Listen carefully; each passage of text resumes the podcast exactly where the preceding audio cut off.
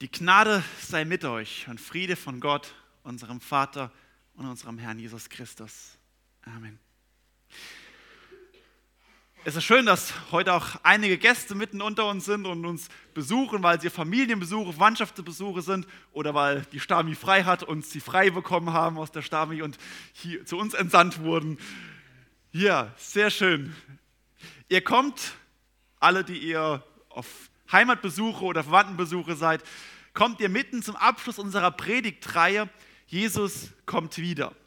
Wir haben uns in den vergangenen sechs, sieben Wochen haben wir uns nämlich nicht so sehr auf das erste Kommen Jesu fokussiert, sondern auf das zweite Kommen Jesu, auf die Wiederkunft. Und wir haben unserer Predigtreihe Matthäus 24 und 25 die Endzeit jeden Resu uns angeschaut und somit ganz intensiv uns mit dem Wiederkommen Jesu beschäftigt. Und heute ist der Abschluss unserer Reihe zum Abschluss des Jahres. Und heute machen wir einen Sprung von Matthäus 25 hin zu Offenbarung 19, 11 bis 16. Und ich war in der vergangenen Woche, als ich mich auf diesen Text vorbereitet habe, sehr versucht, mit euch heute eine Filmsequenz, eine vierminütige Filmsequenz aus der Herr der Ringe, die zwei Türme anzuschauen. Ähm, die Sequenz nämlich der finalen Schlacht um Helms Klamm. Und ich merke schon einige nicken, ja, yeah, das wäre es gewesen. Ja. Aber ich weiß auch auf der anderen Seite, es gibt einige, die Herr der Ringe nicht so mögen und so eine Schlachtszene und kämpfende Urukai ist doch nicht eher ganz so passend für den Gottesdienst. Deshalb erzähle ich diese Szene nur kurz nach. Und die, die es kennen und lieben, dürfen das innerlich sehr Revue passieren lassen. Das Volk der Menschen ist verloren. Das vorletzte Königreich der Menschen, Rohan, ist dabei unterzugehen.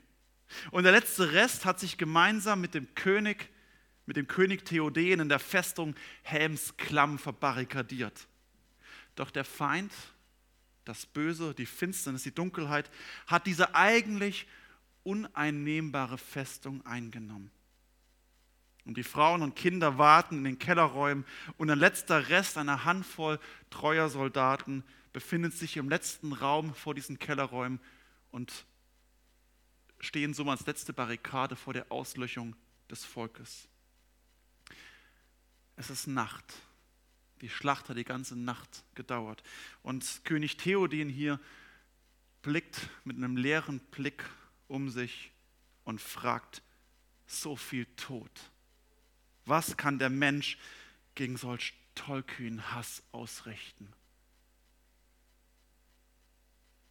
Einer der Offiziere, Aragorn, schlägt nach kurzem Überlegen vor, reitet, reitet hinaus, reitet hinaus und kämpft. Für Tod und Glorie? Für Rohan, für euer Volk. In diesem Moment sieht man, wie durch ein Oberlicht die ersten Sonnenstrahlen fallen. Die ersten Sonnenstrahlen des nächsten Tages. Ein weiterer Soldat wird geschickt, um die zum allerletzten Mal das Horn, das Horn Helms Han erschallen zu lassen in der Klamm. Und während die Feinde die letzte Tür durchbrechen, sieht man, wie die verbliebenen Soldaten auf Pferden sitzen und sich den durch die Tür durchbrechenden Feinden entgegenstürzen in den sicheren Untergang. Alles ist verloren.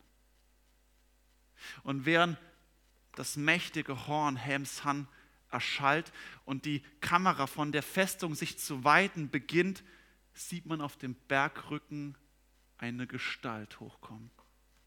Ein weißer Reiter von Osten mit dem Sonnenstrahlen des Lichtes.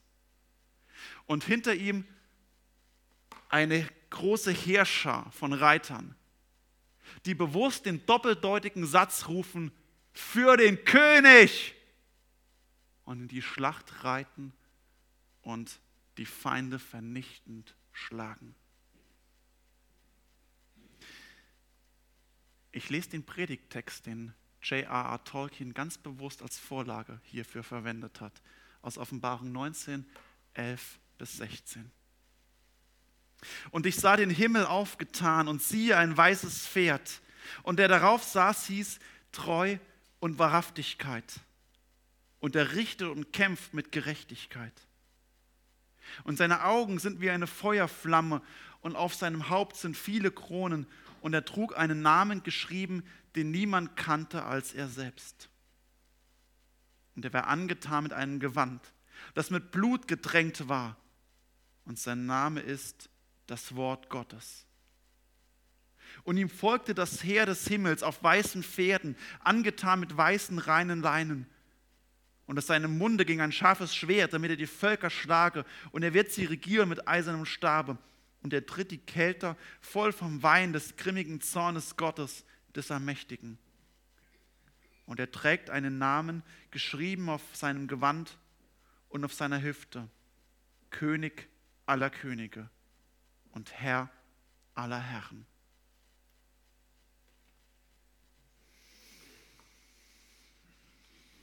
Die Rettung ist da. Das ist die Botschaft vom Advent, die Botschaft von Weihnachten, die Botschaft des Wiederkommens Christi. Und dieser Predigtext hier beginnt mit diesem Blick und ich sah den Himmel aufgetan. Ich sah den Himmel offen. Was ist das für ein Blick? Hinaus zu schauen zum Himmel und den Himmel geöffnet zu sehen. Einen geöffneten Himmel. Nicht nur Sonnenstrahlen, nicht nur ein blauer Himmel, so schön das auch ist, sondern den Himmel öffnen, einen Blick hinein in die unsichtbare Welt, wo aus der unsichtbaren Welt etwas in die sichtbare uns entgegenkommt. Und wenn wir uns bewusst machen, was wir in den vergangenen sechs Wochen hatten als Blick in den Endzeitreden Jesu. In Matthäus 24 und 25 berichtet Jesu von dem Blick auf die Welt. Und dort ist extrem viel vom Untergang, von Kriegen, von Hungersnöten, vom Klimakatastrophe berichtet, von Krankheiten, von viel, viel Leid und Ungerechtigkeit, die kommen werden und die in dieser Welt seit dem Sündenfall sind und nach wie vor auch weiterhin kommen werden. Und so können wir eigentlich gemeinsam mit Psalm 121 eigentlich diesen Blick fragen und aufrichten, ich hebe meine Augen auf zu den Bergen, woher wird mir Hilfe kommen? Dieser Hilferuf im Angesicht des Leides, im Angesicht des Weltunterganges. Woher wird mir Hilfe kommen? Zu allen Zeiten, zu allen Zeiten nach dem, seit dem Sündenfall gibt es Leid in dieser Welt. Es gibt Ungerechtigkeit. Es gibt Kriege. Und vielleicht gibt es auch so vieles in deinem Leben, was du an Leid erlebst, an Ungerechtigkeit erlebst. Vielleicht auch gerade erlebst. In einer gefallenen, in einer von Gott getrennten Welt ist Leid keine Überraschung, sondern der Normalfall, die logische Konsequenz. Wenn irgendeine Katastrophe geschieht, sieht man oft oder hört man oft diese Frage, wie kann Gott das zulassen? Warum hat Gott das zugelassen? Die Frage muss aber eigentlich umgedreht sein. Wenn es dir gut geht, wenn du gesund bist, wenn du Freunde, Familie hast, wenn du nicht im Krankenkrieg bist und nicht gerade verfolgt wirst, dann müsste die Frage sein, warum lässt Gott das zu? Warum beschenkt mich Gott mit seiner Gnade? obwohl ich in einer Welt lebe und selbst Teil davon bin, die gegen Gott rebelliert. Der Normalzustand ist Leid in dieser Welt, weil diese Welt getrennt ist von ihrem Schöpfer und von der Sünde regiert wird. Um es mit dem Bild aus Herr der Ringe zu sagen, diese Welt und die Menschen, wir sind nicht der letzte verbliebene Überrest, der in Helms Klamm noch versucht, gegen die Finsternis anzukämpfen. Unsere Situation sind die Minen von Moria. Wir sind bereits überwunden. Wir sind bereits tot.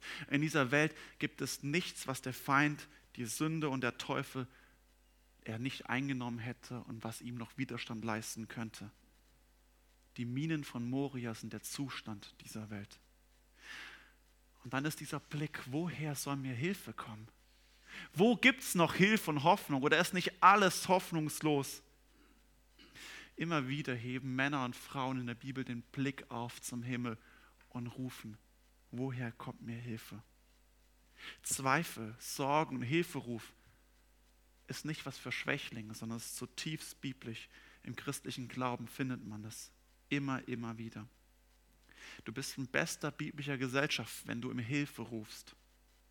Denn Gott fordert von uns niemals, dass wir Helden sein sollen, die selbst in Untergangsstimmung das Schwert zücken und sagen und für Tod und Glorie in den Kampf reiten. Nein, der erste Schritt im christlichen Glauben ist die Erkenntnis, dass die Schlacht bereits verloren ist. Dass wir dem Feind nichts entgegenzusetzen haben, sondern um Hilfe von außerhalb angewiesen sind. Und deswegen umso genialer dieser Blick, dieser Hilferuf zum Himmel, den Johannes in der Offenbarung hier erlebt. Aber es ist kein Hilferuf, der auf Antwort wartet, sondern direkt die Antwort bekommt. Er darf aufschauen von den Sorgen, von der Katastrophe, vom Weltuntergang im wahrsten Sinne, aufzuschauen hin zur Rettung. Ist vergleichbar mit Stephanus. Stephanus, den vielleicht einige in den letzten Tagen gelesen hatten, zweiter Weihnachtsfeiertag ist der Gedenktag des heiligen Stephanus, Apostel 7, der bei seiner Hinrichtung, Apostel 7, 56, den Himmel auf, äh, zum Himmel aufblicken darf und sagen darf, siehe, ich sehe den Himmel offen und den Menschensohn zur Rechten Gottes stehen. Das war einer seiner letzten Sätze während seiner Hinrichtung. Während er hingerichtet wird, blickt er auf und sagt, ich sehe den Himmel offen und den Menschensohn, den Sohn Gottes, Jesus Christus, zur Rechten des Thrones stehen. Das ist dieser Blick. Dieser Blick, dass der Himmel offen ist, verändert noch nicht die Situation. Hier ist es nach wie vor noch Weltuntergang. Stephanus steht nach wie vor in seiner Hinrichtung. Du kannst mitten im Leid stehen, mitten im Krieg, mitten in der Not, mitten in der Anfechtung. Aber der Blick ist das Entscheidende, was alles verändert. Jesus sagt in Lukas 12, 34, wo euer Schatz ist, da wird euer Herz sein. Man kann es übertragen, dort, wo dein Blick hingerichtet ist, dort bist du gefangen oder an, auf das bist du fokussiert. Das nimmt dich gefangen. Wenn dein Blick auf die Sorgenberge gerichtet sind, das, was du nicht hast, das, was dir fehlt, was dir genommen wurde, auf das, was in dieser Welt an Leid existiert, dann wirst du immer darunter leiden. Und du wirst immer tiefer in der Spirale des Fragens, des Zweifels, der Anfechtung sein. Wenn dein Blick aber aufgeht zum Himmel, aufgeht zum wiederkommenden Sohn Gottes, so wirst du Hoffnung und Rettung finden, die von ihm herkommt. Und es ist keine leere Psychologie, wie Think Positive, positives Denken. Das sagt, denk einfach nur positiv und dann wird es positiv. Das ist ein Selbsttrick, Psychologie, das vielleicht auch eine gewisse, ähnlich wie Placebo-Effekt wirkt. Das Entscheidende ist, ob es einen realen Grund gibt, eine reale Person, die was verändert. Der Aufblick zu Jesus Christus, der tatsächlich alles ändern kann und wird. Nur wenn der Blick auf den wiederkommenden Herrn ist. So ist es mein Blick, so kann der Blick sein wie bei Petrus, der auf dem Wasser geht. Solange er auf Jesus gerichtet ist, kann er auf dem Wasser laufen. Sobald sein Blick von Jesus sich löst, geht er unter. Du kannst mitten im größten Leid stehen, wie bei Stephanus, mitten in deiner eigenen Hinrichtung, mitten im Leid, mitten im Tod mitten im Weltuntergang und im Krieg. Und alles Leid kann trag- und ertragbar werden, weil es eine Hoffnung gibt, die größer ist als diese Welt. Eine Hoffnung ist, die größer ist, selbst als die größte, größte Katastrophe deines Lebens. Und die größte Katastrophe unseres persönlichen Lebens ist jeweils unser eigener Tod. Der geöffnete Himmel ist die Botschaft der Hoffnung, die Rettung ist da. Der Himmel steht offen. Jesus kommt wieder. Maranatha.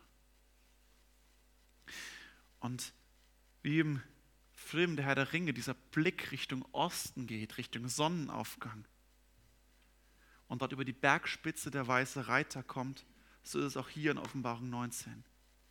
Und siehe, ein weißes Pferd und der darauf saß, hieß Treu und Wahrhaftigkeit. Und er richtet und kämpft mit Gerechtigkeit.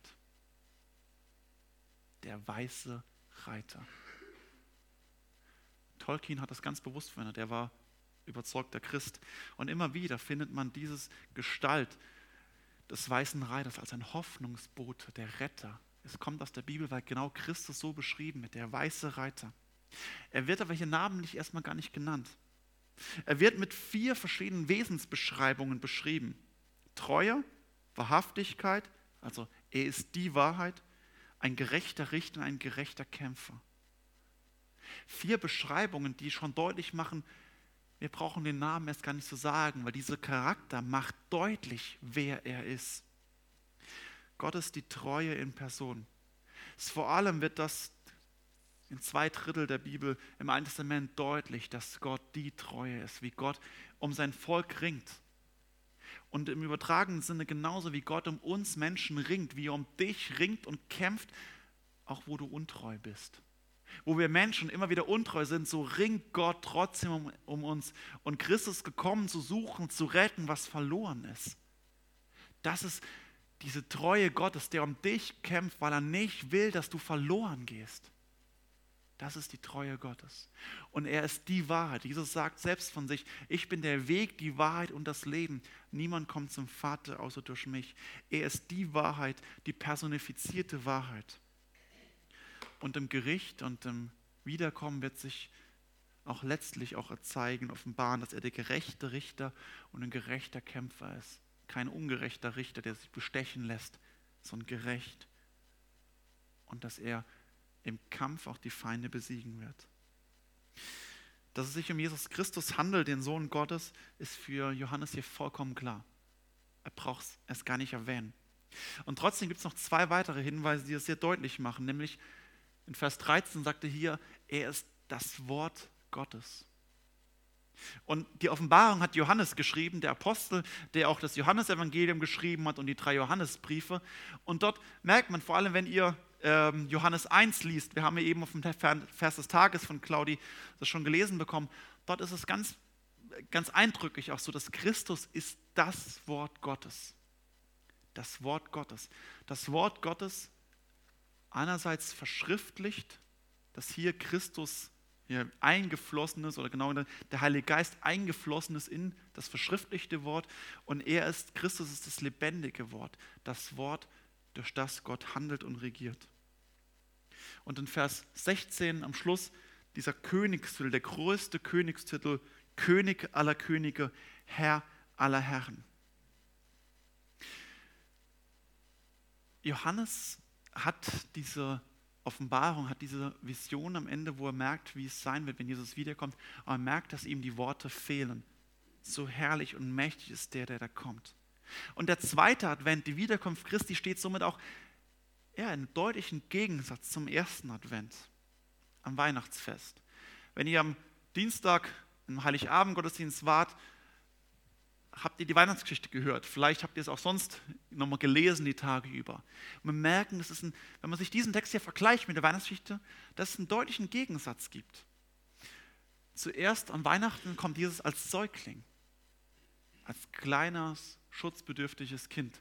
Und seit vier Wochen weiß ich wieder neu, was so ein Säugling kann. Schreien und kacken, okay. Aber es ist völlig schutzlos, angewiesen auf Hilfe. Viel mehr kann ein Säugling nicht. Wenn Jesus wiederkommt, kommt er als König wieder. Er macht sich nicht klein, verletzlich. An Weihnachten macht sich Jesus verletzlich und klein. Er gibt sich in die Hände am Anfang der Obhut von Maria und Josef und am Kreuz macht er sich noch kleiner und lässt er sich sogar schlagen, auspeitschen und hinrichten, obwohl er alles verändern könnte. Das ist der erste Advent. Beim zweiten Advent ist es das Gegensatz zu, er kommt als König und als Herr. Nicht schutzbedürftig, sondern derjenige, der als Richter alles regiert. So ist auch die Schwachheit und im zweiten hier beschreibt Johannes Effner, er kommt in Herrlichkeit, in Macht und Herrlichkeit. Und am Anfang in Armut. Also Josef gehörte zwar zur Mittelschicht, aber bei der Reise nach Bethlehem, sie hatten keinen Platz in der Herberge, deswegen legten sie das Kind in Windeln gewickelt in eine Krippe.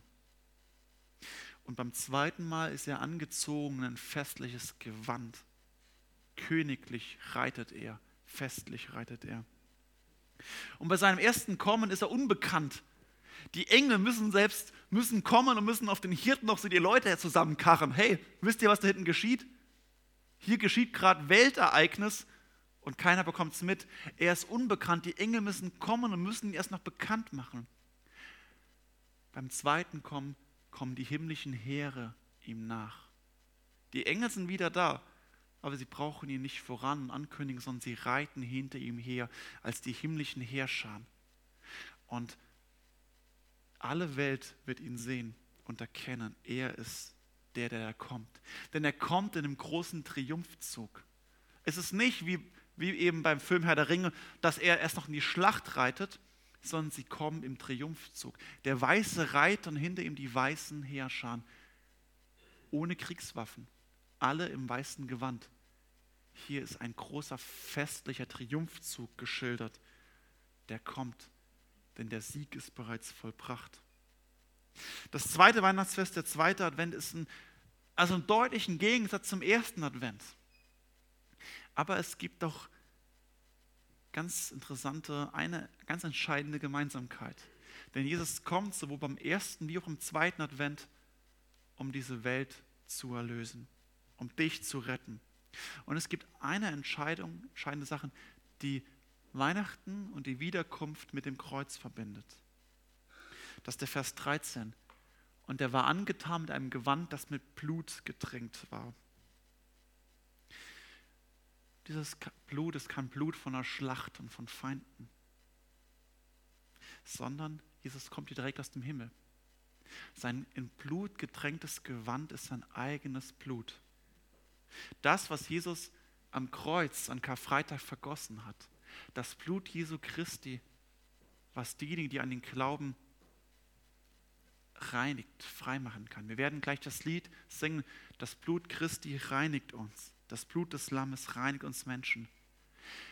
Das Blut Jesu, das er stellvertretend für die vergossen hat, die an ihn glauben, die ihn um Vergebung bitten, reinigt uns von unserer Sünde wenn wir ihn darum bitten und zu ihm kommen. Als Christen warten wir nicht auf den Untergang der Welt. Wir warten noch nicht auf Klimakatastrophe, Verfolgung oder Krieg, sondern wir warten auf den wiederkommenden Herrn, dessen Sieg an Karfreitag bereits real vollbracht ist und der diesen Sieg an seiner Wiederkunft sichtbar machen werde. Der ehemalige Bundespräsident Gustav Heinemann hat den Kirchentag 1950, und das ist schon noch entscheidend, direkt nach dem Zweiten Weltkrieg, ähm,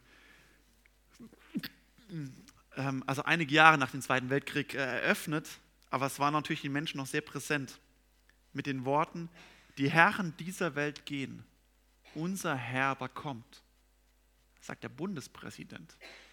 Nicht schlecht. Und genau das ist diese Blickrichtung, der Blick auf den wiederkommenden Herrn. Und was er dann tun wird, hört sich erstmal sehr hart an hier im Vers. Und aus seinem Mund geht ein scharfes Schwert, dass er damit die Völker schlage und er wird sie regieren mit eisernem Stab und er tritt die Kälte voll vom Wein des grimmigen Zornes Gottes ermächtigen. Es hört sich erstmal so nicht so nach Rettung an, sondern nach Gerechtigkeit. Hinten dran steht ein Vers aus die Prophetie aus Jesaja 11, wo es ebenfalls beschrieben ist, Vers 4, was, was Jesus tun wird. Er wird mit Gerechtigkeit richten, die Armen und rechtes Urteil sprechen den Elenden im Lande und er wird mit dem Stabe Mund, seines Mundes den Gewalttätigen schlagen und mit dem Oden seiner Lippen den Gottlosen töten. Diese Verse stehen sowohl im Alten Testament als auch im Neuen Testament deutlich, was Jesus tun wird, wenn er wiederkommt. Es ist die Ankündigung eines umfassenden Gerichtes das Gerechtigkeit bringt. Wirkliche Rettung, aber auch ein wirkliches Einsetzen von Ordnung und Recht und Gerechtigkeit. Jesus wird nicht blindwütig wie ein Despot um sich schlagen, sondern, so wie es bei Jesaja eben auch heißt, er wird Gerechtigkeit bringen, die die Unrecht leiden und die unterdrückt sind. So wie Jesus es zu allen Zeit gemacht hat, sich vor allem für die Armen, für die Ausgeschlossenen, die Einsamen, die Ausgeschlossenen eingetreten ist. Und die Gewalttätigen, die, die gegen Gott rebellieren, die werden ewiglich gerichtet. Und dass dieses Gericht gerecht ist, zeigt schon Vers 12, wo beschrieben ist, dass seine Augen leuchten wie eine Feuerflamme. Das heißt, seine Augen ist nichts verborgen. Er durchdringt alles, sieht alles und weiß alles. Deswegen ja, ist es auch ein gerechtes Gericht. Und er braucht nicht Menschen ja, im Krieg niederdrücken, sondern seine einzige Waffe ist dabei das Wort, was wie ein Schwert aus seinem Mund hervordringt. Und genau das ist wieder, so wie Gott am Anfang die Schöpfung erschaffen hat. Gott sprach ein Wort und es geschah. Genau das geschieht am Ende wieder. Wenn Gott ein Wort spricht, geschieht es. So mächtig sind die Worte Gottes. Und so wird er ein Urteil aussprechen und es wird Gültigkeit haben. Das, was am Ende hier in der Offenbarung geschrieben wird, ist die Beendigung der Rebellion gegen Gott, die Beendigung der Sünde, ein umfassendes Gericht über Sünde, dem Teufel und alle, die nicht durch Glauben und Taufe wiedergeboren sind. Das, was wir am vergangenen Sonntag eben Matthäus 24 im Weltgericht hatten. Die einen zum ewigen Gericht, die anderen zum ewigen Leben. Und ich möchte zum Schluss nochmal auf die Schriftlesung verweisen, die Claudi vorgelesen hat. Nämlich direkt im Abschnitt davor, Vers 7 und 8 steht, ähm, was auf die Gemeinde zukommt, die mit Jesus im lebendigen Glauben verbunden ist. Lasst uns freuen und freudig sein, ihm die Ehre geben, denn die Hochzeit des Lammes ist gekommen und seine Braut hat sich bereitet. Und es wurde ihr gegeben, sich anzutun mit schön reinem Leiden. Das Leiden aber ist die Gerechtigkeit der Heiligen. Du bist eingeladen, die Braut Christi zu werden. Für Männer vielleicht erstmal nicht so eine prickelnde Vorstellung, aber ihr Männer, ich kann euch damit trösten, es gibt auch einige Formulierungen und Sachen in der Bibel, die den Frauen vielleicht auch erstmal schwerfallen anzunehmen. Daher, genau, können wir uns getrost sagen, die Braut Christi zu sein. Er ist der Bräutigam. Er ist der Bräutigam, die Gemeinde als Ganzes seine Braut, die bereitet wird, Christus bei seiner Wiederkunft zu heiraten. Also die Vereinigung, das dann nicht mehr getrennt in sichtbare und unsichtbare Welt, sondern die Vereinigung gemeinsam im Reich Gottes. Und auf uns wartet kein langweiliges Hochzeitsfest, kein langweiliges auf der Harfe spielen und auf Wolke 7 sitzen, sondern was hier beschrieben wird und an vielen anderen Stellen ist die ultimative Hochzeitsparty. Ich weiß, es gibt auch Spießerhochzeiten, wo man denkt, so um 10, ja, jetzt ist aber gut. Und es gibt Hochzeiten, wo man nicht weg will. Das wird eine Hochzeit, wo man nicht weg will, weil die einfach ultimativ ist. So beschreibt die Bibel die Ewigkeit. Und die Eintrittskarte ist ein reines, leinenes Festgewand. Ein Festgewand. Es ist das Gleiche, was die Engel auf den, die hinter Jesus herreiten, haben. Es ist die Kleidung des Himmels. Denn nur mit diesem Festgewand darf man in der Ewigkeit bei Gott sein, in seiner Gegenwart. nur mit diesem Gewand wird man zur Hochzeit zugelassen. Aber dieses Gewand können wir eben nicht aus uns selbst heraus bekommen, nicht durch unsere Taten, nicht durch etwas, was wir tun oder vollbringen können, sondern es ist die Gerechtigkeit Gottes, die uns übertragen wird, die Gerechtigkeit Christi durch seinen stellvertretenden Tod, was uns geschenkt werden kann. Wer zu ihm kommt, wer zu diesem Mann vom Kreuz flieht und ihm um Vergebung bittet und ihm gehorsam nachfolgt, der wird mit dieser Gerechtigkeit ausgestattet und bekommt wie ein Mantel ein neues Leben umkleidet und wird von innen heraus völlig neu.